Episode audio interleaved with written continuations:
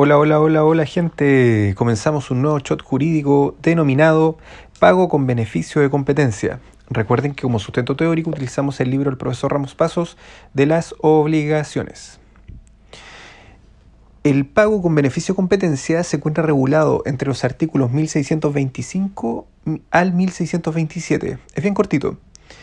El 1625 lo define y dice que es el que se concede a ciertos deudores para no ser obligados a pagar más de lo que buenamente puedan, dejándoles en, dejándoseles en consecuencia lo indispensable para una modesta subsistencia, según su clase y circunstancias, y con cargo de devolución cuando mejoren de fortuna.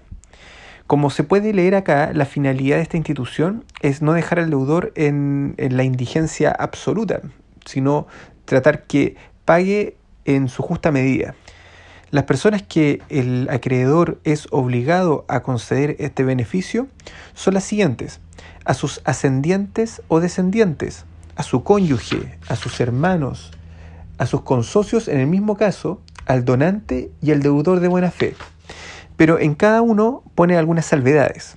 En el primero, a sus ascendientes o descendientes que no habiendo estos irrogado al acreedor ofensa alguna de las clasificadas entre las causas de desederación. Respecto al cónyuge, em, perfecto, pero no estando separado judicialmente por su culpa. Respecto a los hermanos, con tal que no se hayan hecho culpables para con el acreedor de una ofensa igualmente grave que las indicadas como causa de desheredación respecto de los descendientes o ascendientes sobre los cosocios, en el mismo caso dice el artículo, pero solo en las acciones recíprocas que nazcan del contrato sociedad. Al donante, en el quinto caso, solo en cuanto se trata de hacerle cumplir la donación prometida, y al deudor de buena fe que hizo cesión de bienes y es perseguido, recuerden el shot anterior, que es perseguido en los que después ha adquirido para el pago completo de las deudas anteriores a la cesión, pero solo le deben este beneficio los acreedores a cuyo favor se hizo.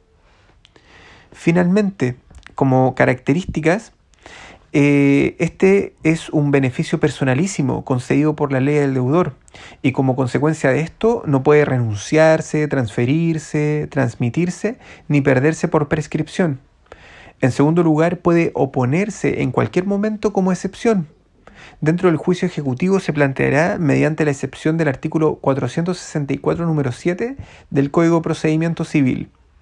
Y finalmente tiene un carácter alimenticio, porque el artículo 1627 dice, no se pueden pedir alimentos y beneficio competencia a un mismo tiempo.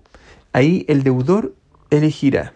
Bien, con este shot damos por terminado el análisis del pago como modo de extinguir las obligaciones.